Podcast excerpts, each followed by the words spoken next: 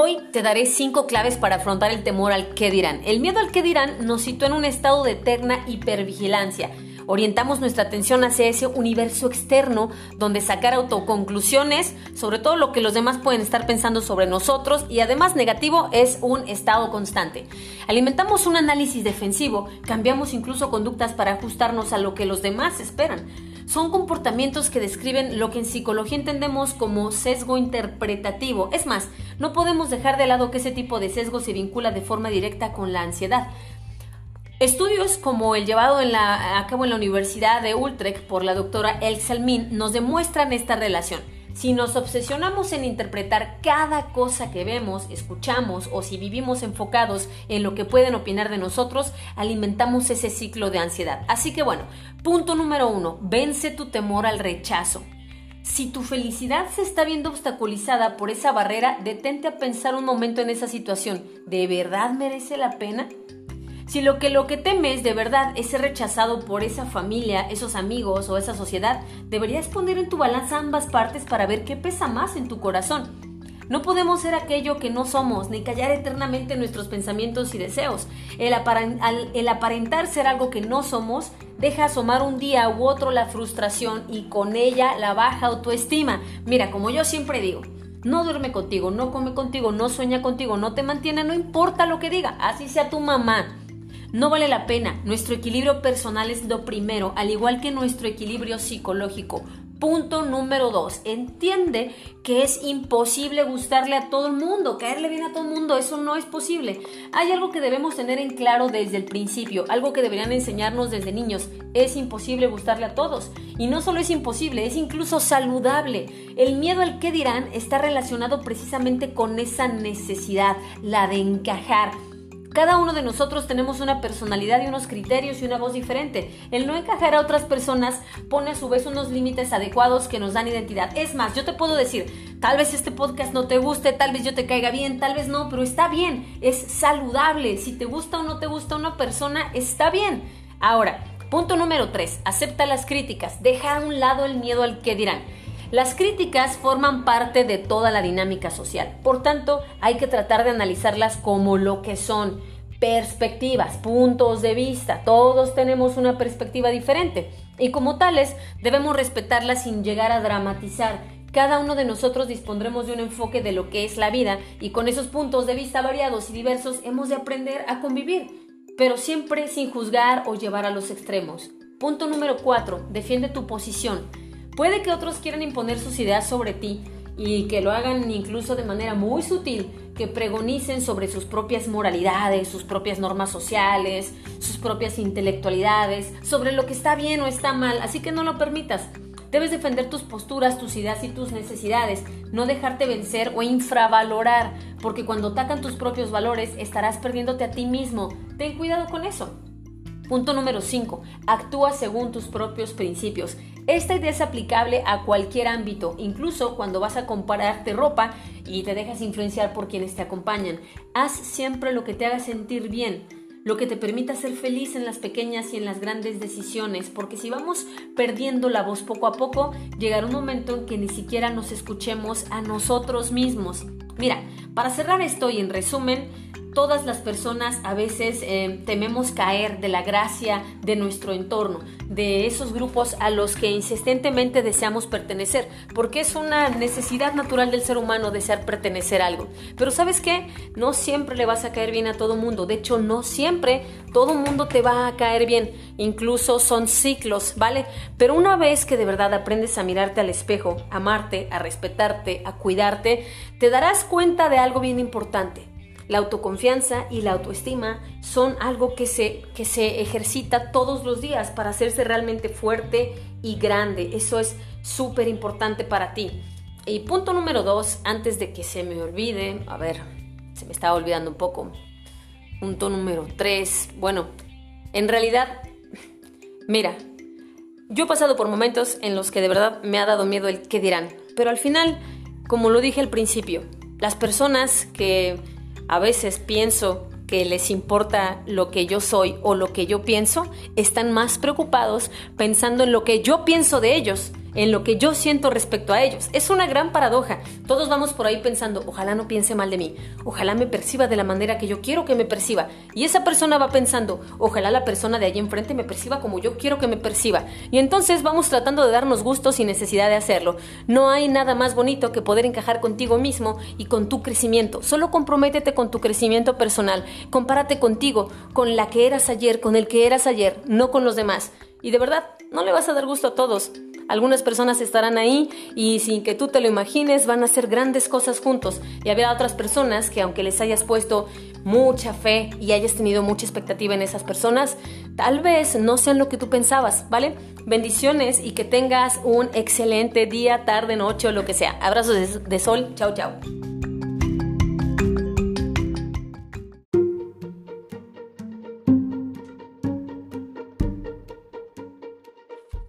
Hay dos motivos por los que te levantas de la cama todos los días.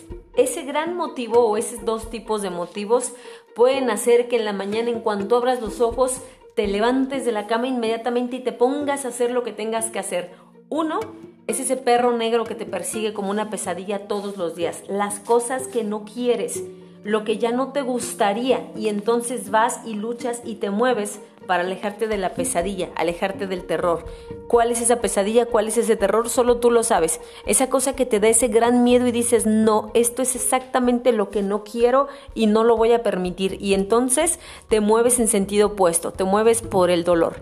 Y la otra cosa que te hace salir de la cama es tu por qué, es tu sueño es esa cosa que te hace ilusionarte, te hace sentir obsesionado, te hace sentir enamorada, te hace sentir con esa dopamina al 100, te hace, levantarte de la cama. ¿Ok? No siempre nuestros motivos son los más bonitos, no siempre buscamos lo más hermoso, no siempre nos levantamos por ese sueño de viajar, ese sueño de darle a nuestros hijos, ese sueño de darle a nuestra familia o a nuestra pareja. No siempre es así.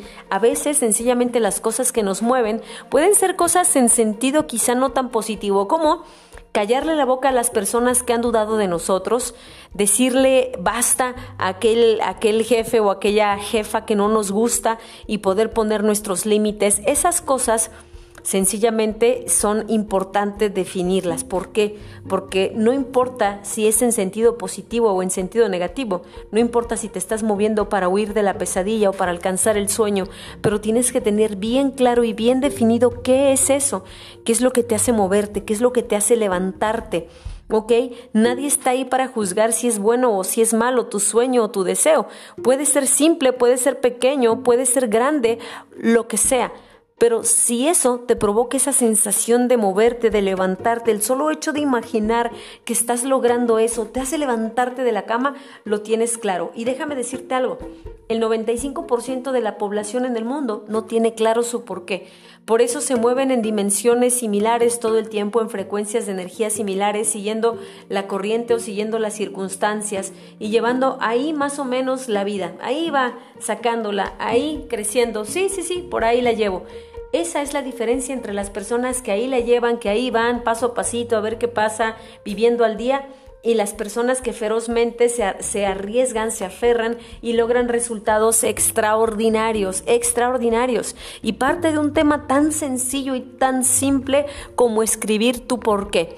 Escribir del lado izquierdo tus pesadillas y del lado derecho tus sueños. Y ahí donde sientas que se te revuelve el estómago, o que se te llenan los ojos de lágrimas o que eso te mueve impresionantemente el estómago, ahí está la respuesta. Pon eso en tu mente y muévete por esa situación.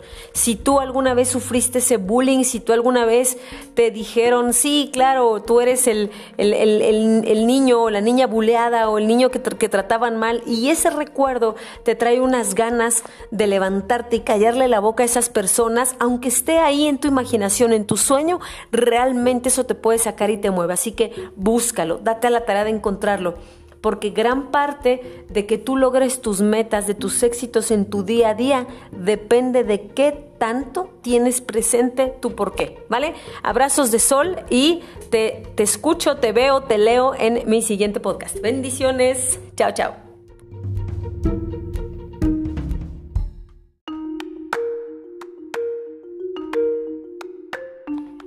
Recién emprendedor o recién emprendedora, te recomiendo que lo primero de lo que te olvides es de los lastres de un sistema proteccionista patriarcal. A ver, a ver, a ver, antes de empezar y desenvolver todo este chorizo, los lastres de un sistema proteccionista patriarcal, vamos a empezar por el principio.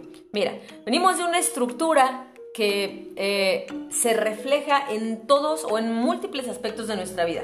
Escuela, empleo, gobierno repiten sistemas similares. El dame, dame, dame, dame, resuélveme, resuélveme, resuélveme, proporcioname todo, todo, todo, todo. Eso lo traemos desde la escuela, donde pues eh, en, gran medida, heredando un sistema educativo de más de 200 años, se nos ha enseñado a obedecer sin cuestionar. Y como obedecemos sin cuestionamos muchas veces, no digo que sea tanto en la actualidad, pero sí que tenemos un lastre de más de 200 años, pues sencillamente estamos acostumbrados a recibir órdenes y a cumplir cosas y a cambio exigimos que por esas órdenes cumplidas se nos dé nuestro premiecito, que se nos dé nuestro premio, nuestro dulce, nuestro chocolate. Eso es un condicionamiento social que se repite por años y por años y por años y por eso a veces es un poco difícil salir de esto. Cuando llegamos al empleo, educados con, con estas normas o con estos preceptos, pues lo que queremos es cumplir con las labores, cumplir con las ventas, cumplir con lo que nos piden, sin hacer más, porque si hay algo que nos enseña el sistema jerárquico laboral es ustedes hacen como que me paguen, yo hago como que trabajo. No hago más de lo que me piden porque sencillamente no voy a recibir más pago. Entonces, con base en eso, cuando comienzas en el mundo del emprendimiento, a veces traes arrastrando este tipo de lastres. ¿Por qué? Porque es normal, porque pasa, porque venimos de esta educación. Pero lo primero que tienes que, saber es que cuando estás en el mundo del emprendimiento, y principalmente si estamos hablando del network marketing o red de mercadeo, tienes que saber que este es tu propia responsabilidad, es tu propio emprendimiento, es tu propio negocio, es tu propio sueño. Y aunque tienes personas en el equipo que te apoyan, recuerda que siempre, siempre va a ser tu proceso el que valga, siempre va a ser tu trabajo, siempre es dar el extra, porque aquí resulta que no te pagan por las horas que trabajas, sino por el resultado que tienes. ¿Quién te paga? Tan tan, tú misma, tú mismo. Así que bueno. Muchas veces lo más importante es dejar ese adiestramiento mediático que nos enseña a trabajar por eh, estímulos como recompensas o castigos. Aquí no vamos a hacer eso. Fíjate bien, eh, Noam, Chomsky, un hombre que yo estudié muchísimo en la carrera, un lingüista eh, reconocido, escribió hace tiempo las 10 estrategias de la manipulación mediática a través de los, eh, de los medios de comunicación de masas. Y hay, cinco, hay 10 puntos que abordaré en otro podcast, pero uno que me llama mucho la atención es el punto número 5. Los medios de comunicación masiva se dirigen al público como criaturas de poca edad para manipularlos. Y dice así, la mayoría de la, publicidad dirigida al gran público utiliza discursos, argumentos, personajes y entonación particularmente infantiles, muchas veces próximos a la debilidad, como si el espectador fuese una criatura de poca edad o deficiente mentalmente. Cuanto más se intenta buscar engañar al espectador, más se tiende a adoptar un tono infantilizante. ¿Por qué? Si uno se dirige a una persona como si ella tuviese la edad de 12 años o menos, entonces, en razón de la sugestionabilidad, ella tenderá con cierta probabilidad a una respuesta o reacción también desprovista de un sentido crítico como la de una persona de 12 años o menos de edad, ¿vale? Entonces, en este sentido, eh, pues es, es natural entender que después de un sistema educativo de este tipo, de venir de un sistema también laboral de este tipo, de haber escuchado durante años y años y años eh, a los medios de comunicación masiva dirigirse hacia la población, es lógico que vayamos arrastrando algunos lastres que quizá nos han malcriado o mal adiestrado. Entonces, bueno, para resumir esta cápsula y que no sea mucho más larga, lo que te recomiendo es que acabes con esos lastres que en lugar de solo levantar la mano como si tuvieras 12 años y pidieras papá, mamá, dame, dame, resuélveme, premiame, dame todo lo que, lo que necesitas darme, ve tú, consigue, agota las posibilidades, sé emprendedor, sé proactivo, sé proactiva, sé propositivo, ve más allá, investiga. Antes de, preguntar una duda, piensa, ¿la puedo resolver yo antes? Porque recuerda que el liderazgo se mide por la cantidad de problemas que puedes resolver. Y si estos problemas son pequeñitos y se, van haciendo grandes, felicidades. porque eso significa que estás avanzando en tu, en tu crecimiento, en tu liderazgo y eso seguro, sí o sí, te va a traer grandes recompensas y grandes satisfacciones. Soy Diana Álvarez y me encantaría leerte en el siguiente podcast. Chao, chao.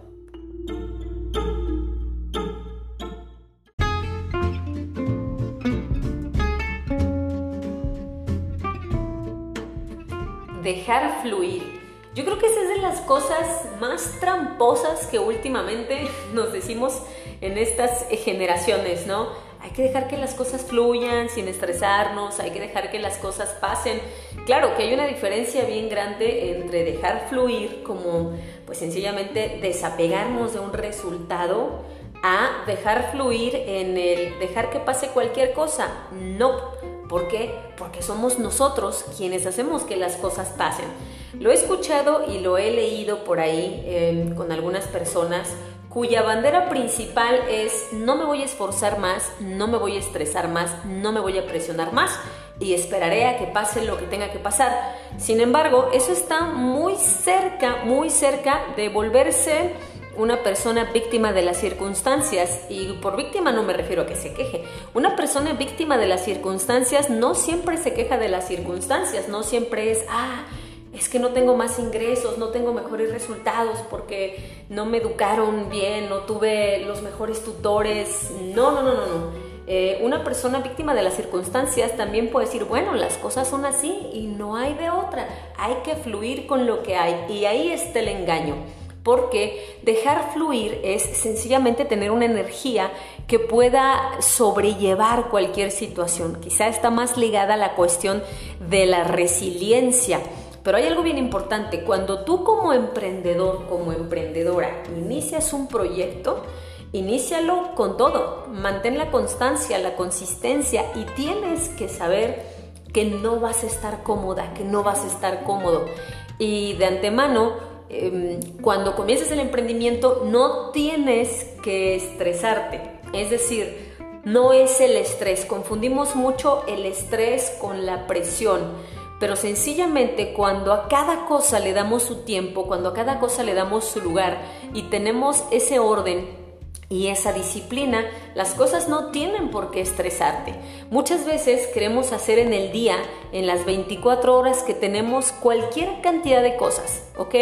Y a veces terminamos por hacer todas y ninguna de manera concreta. A eso me refiero. Cuando tú limpias tu mente y aclaras tus tiempos, las cosas de verdad ahí sí comienzan a fluir. Pero es porque tú tuviste una disposición y tomaste acción Tomaste acción en el sentido de organizar tu tiempo, organizar tu agenda y decir, ok, esto no es fácil. Hacer una llamada no es fácil. Hacer trading quizá no es lo más sencillo.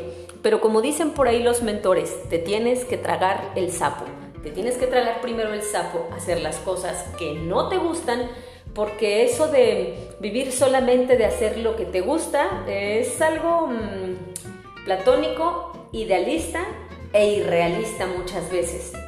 Porque muchas veces tienes que hacer cosas que no te gustan, que no te hacen sentir cómoda, no te hacen sentir cómodo, pero las haces en pos de lograr cosas que en algún momento te van a dar esa comodidad.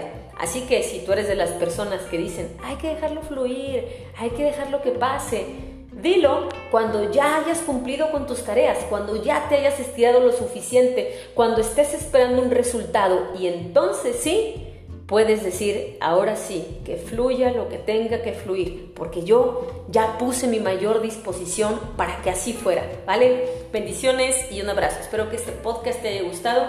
Si fue así, compártelo y si no, espera el siguiente. Te mando un abrazo y mucho éxito en tu emprendimiento. Chao, chao.